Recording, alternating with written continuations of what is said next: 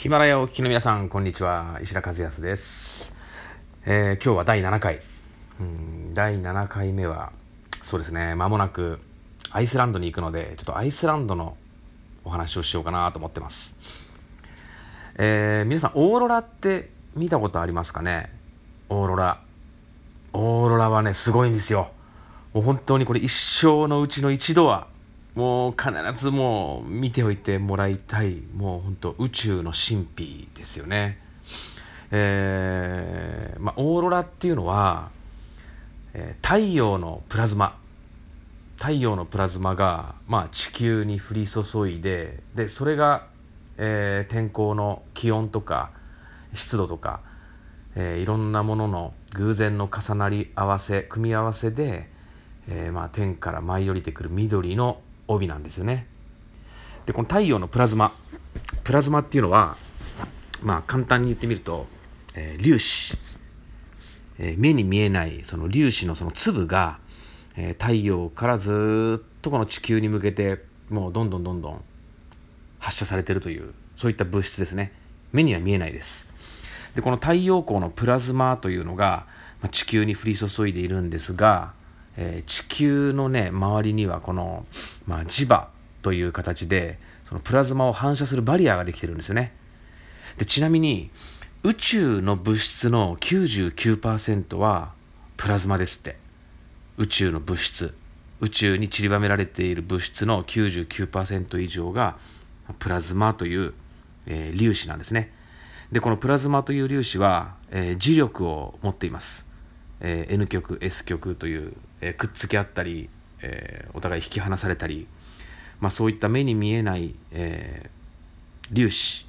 磁力を持った粒子が、えー、宇宙空間の99%以上なんですってね。でその太陽が地球に発している太陽光のプラズマ、えー、地球の磁場で反射されて地球のこの大気圏の内側に入り込んでくる隙間があるんですよ。でこの隙間が S 極の南の南極。でもう一つが N 極の、えー、北側の北極ですよね。で南極と北極にこのオーロラそのプラズマが挿入してくる隙間があってでその隙間から入り込んでくる太陽光のプラズマが、えー、地球の温度湿度あとは、まあ、天候あと風向きいろんなそういった気象条件の偶然が重なり合って緑の帯がブワーッと降り注いでくるというのが、まあ、いわゆるオーロラなんですね。でオーロラっていうのはオーロラベルトっていうのがあるんですよ。でオーロラベルトというそのリング輪っかの形をしたそのオーロラベルトの中だけオーロラベルトの下だけオーロラが見えるんですよね。もちろん地球上どこでも見えるわけではないし北極とか南極に行けば見えるわけではない。でむしろ北極点とか南極点とか極地では見れないんですよね。その極地から若干離れたところにリング状のオーロラベルトっていうのが作られています。そこが隙間なんですよね。でそのオーロラベルトから降り注いでくるオーロラが、まあ、北極圏に入る、まあ、あちこちで見られたり南極圏のあちこちで見られたりするわけなんです。で一般的に観光でオーロラを見に行こうってなると大体オーロラハンティングツアーっていうのがあるんですよ。これはほとんどが北極ですね。南極ではなくて北極。で北極の、えー、北極圏にかかる国々、えー、ノルウェーカナダ、えー、フィンランドアイスランド、まあ、あとはデンマーク領のグリーンランド、まあ、そういったいろんなところでオーロラベルトのえー、下にかかっている地域があるんですけどその中で唯一この人がたくさん住んでいる首都の部分その国の首都で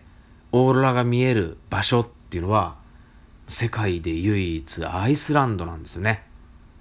もちろんこれあのカナダのイエローナイフとかアメリカのアラスカとかあとノルウェーフィンランドとか、まあ、世界各地、まあ、北極圏に入るいろんな国々でオーロラハンティングツアーっていうのやってるんですけど、まあ、人が住んでないところで真っ暗なところでものすごい寒いところに防寒対策をしてオーロラを見に行くっていうのが、まあ、世の中に出てるほとんどのオーロラハンティングツアーなんですよね。でもアイスランドのレイキャビクで見るオーロラっていうのはなんともうホテルから一歩出たらうわ出たオーロラみたいな、まあ、そんな体験ができちゃうんですよね。でオーロラっていうのはそういったいろんな気象条件の偶然が重なり合って出現するものなのでまあ言ってみればそう簡単には見れないんですよ。オーロラハンティングツアーって言っても、まあ、オーロラが見れないツアーなんかもかなり多いですね。でそれはあのあらかじめ、まあ、気象条件によって見れないこともあるのでご了承くださいっていうお断りを入れてでそこにみんな、まあ、参加していくわけですけどせっかく行ったのにオーロラが見えないなんてこともたくさんあるわけですね。であとオーロラっていうのは暗いとこほどよく見えますしでもちろん雲が出ててはダメ。晴れてる日限定。でそして、まあ、気温が低めで、えー、湿度も低めで乾燥していてとにかくもう見通しのいい空。そういった条件の時にオーロラっていうものが見えるんですね。で実際オーロラっていうのは一年中出現してるんですよ。一年中もう出現してるんだけどまあ、それが地上からは見えないっていうものがほとんどで、まあ、いろんな、まあ、偶然の気象条件が重なり合ってオーロラが、まあ、僕らの肉眼で見えるようになるということなんですよね。でアイスランドの、まあ、オーロラ僕はもうかれこれ3回4回ぐらいかなアイスランドでオーロラ見てるんですけどアイスランドのオーロラハンティングの、まあ、メリットっていうのは、まあ、さっき言ったように人が住んでいる首都レイキャビックというもう本当に普通に街の中で、まあ、見れるんですけれどもあのー、もうホテルから一歩出たら見れるっていう場合もあるんでこの一緒に行った仲間たちでオーロラハンティンググループっていうのを Facebook グループで作るんですよね。で、まあ、お部屋で休んでいる人もいるしご飯食べに行ってる人もいるしでみんなそれぞれ自由行動でおのおの好きな行動をしてるんですけどそういったあのオーロラハンティンググループを作るとまあ、誰かがオーロラを発見した時に今出たぞオーロラどこどこの場所で見えるっていうのをメッセージですかさず送るんですよ。でそうするとみんなご飯食べてる人ももうご飯お会計を済ませてお部屋でゆっくりしている人も、えー、着替えてホテルから出てでみんなオーロラを見に行くという、まあ、そういったことができるんですね。これはもうホテルから、まあ、例えば23分、まあ、歩けばオーロラスポットなんていう場所もありますしで、まあ、とにかく、まあ、アイスランドはね大使館の事務所の中からオーロラがよく見えるっていうことで評判です。でアイスランド、えー、日本大使館在アイスランド日本大使館の、まあ、大使と前お話した時にいやもうここに来た時ってやっぱオーロラすごい感動したでしょっていう話をしてたんですよね。いやそれはね感動はするんだけどもうこの大使館の執務室か執務室からオーロラが見えるのでもうなんか日常的になっちゃいましたね、なんていうことを言っててびっくりしましたね。まあ、それだけ、まあ、オーロラと共に生きている人たちっていうのがアイスランド。で、まあ、冬場の方が暗い時間、夜の時間が長いので、まあ、オーロラが見える確率ってものすごい上がるんですけど、実は夏場でもね、オーロラ見れるの。で、僕は夏のアイスランドで一度だけオーロラ見たことありますけど、まあ、アイスランドっていうのはあの緯度が高いので夏場の太陽の日照時間はすごい短くなるんですよねだから夜の時間がものすごい短い。昼間の時間がものすごい長い。でオーロラはもちろん昼間見えないんで、まあ、夜の暗い時間だけ、まあ、見えるわけなんですけどその夏場の、えー、夜の時間が短い間でもオーロラを見ることができるんです。でなので1年間を通じてアイスランドはオーロラが見える。でもう街の中から見える。下手したらホテルを出てホテルの目の前で見えちゃうなんてこともあるんですよね。で今回5月の21日から27日まで、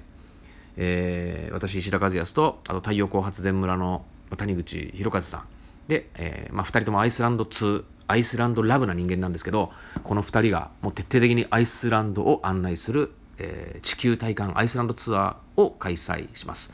もう募集定員20名に達したんですけれども今若干追加募集をしてますんで関心のある方はぜひご参加ください。え石田和康地球体感アイスランドツアーで検索すると詳細出てくると思います、え、人生観変えてしまう国それがアイスランド、え、この国に行くと、え、これまで知らなかった体験したことのなかったいろんなものに出会えると思います。それではまた。